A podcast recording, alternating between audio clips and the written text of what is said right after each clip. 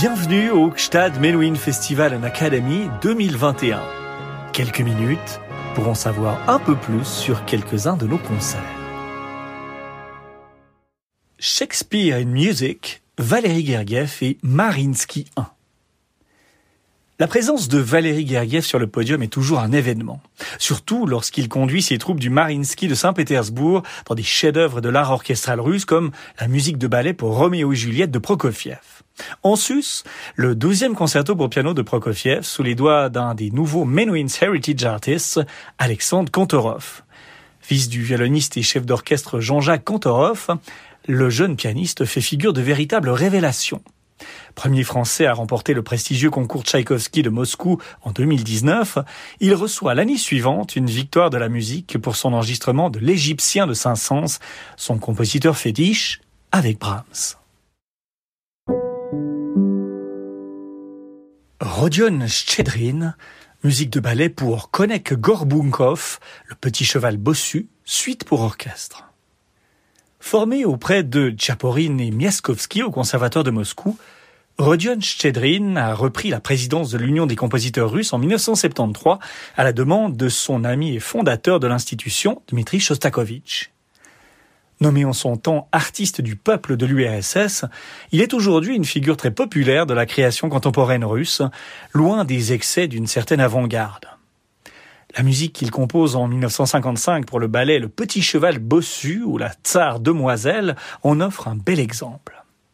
Gagnant immédiatement la faveur des foules dans la sphère russophone, à la suite de sa création en 1960 dans une chorégraphie d'Alexandre Radunsky et sa diffusion sous la forme de suite pour orchestre, elle se réapproprie une histoire qui avait elle-même connu un grand succès dès sa première représentation au théâtre du Bolchoï à Saint-Pétersbourg en 1864 sur une musique de Cesare Pugni. Le livret est dû à Arthur Saint-Léon, s'inspirant lui-même du conte de fées du même nom de Piotr Ertchoff. Propice au déploiement d'un vaste décorum folklorique, l'histoire est simple. Elle compte l'épopée d'Ivan le Fou, qui, avec l'aide d'un cheval magique, défait un khan démoniaque et gagne la main de la tsar demoiselle. Sur sa lancée, Ivan remplace le monarque en place, indolent et incompétent, et devient tsar à sa place. Serge Prokofiev, concerto pour piano numéro 2 en sol mineur opus 17.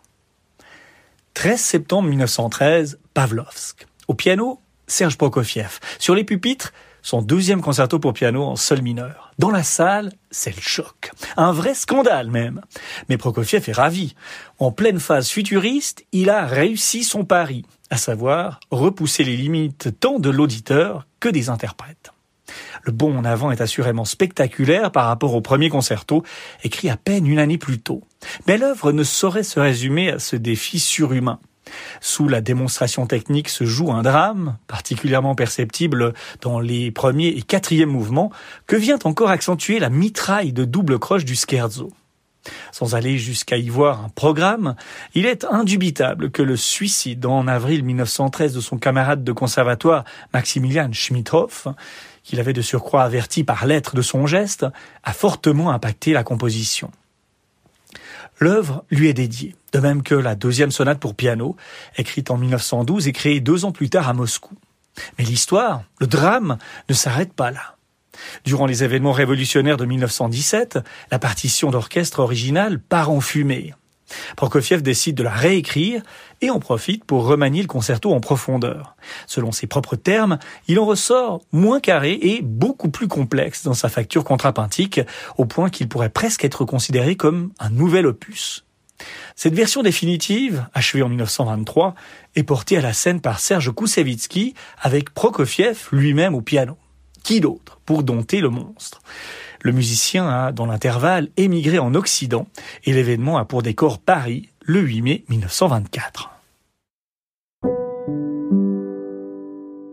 Serge Prokofiev, musique de ballet pour Roméo et Juliette, suite pour orchestre opus 64.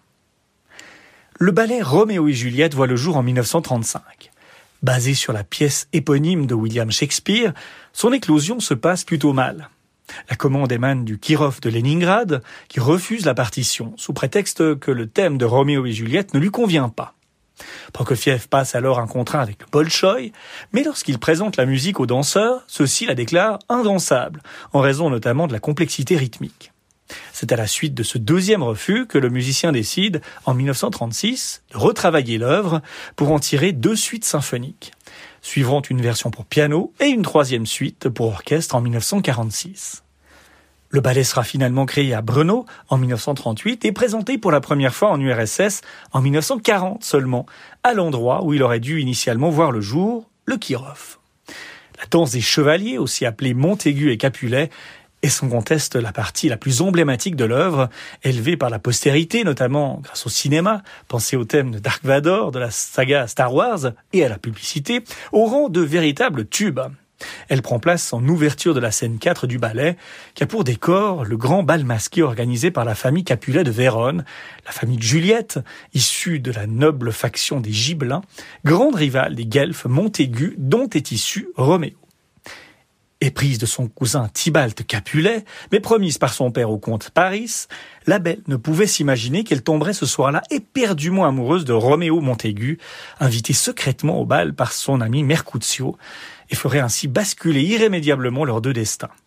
Il y a tout dans ces pages devenues immortelles, dans ce martèlement en cadence, long et puissant, des cuivres et des percussions entraînant à leur suite l'ensemble des cordes et symbolisant le battement du cœur. La signature rythmique et expressive de Prokofiev, et puis toute la menace des drames à venir contenus dans cet amour impossible, à commencer par Tybalt, qui reconnaît Roméo au terme de cette même scène et qui le provoque immédiatement en duel. Vendredi 20 août 2021, 19h30, tente du festival de Gstad, Alexandre Kontorov, piano, orchestre du théâtre Marinsky de Saint-Pétersbourg, Valérie Gergiev, direction.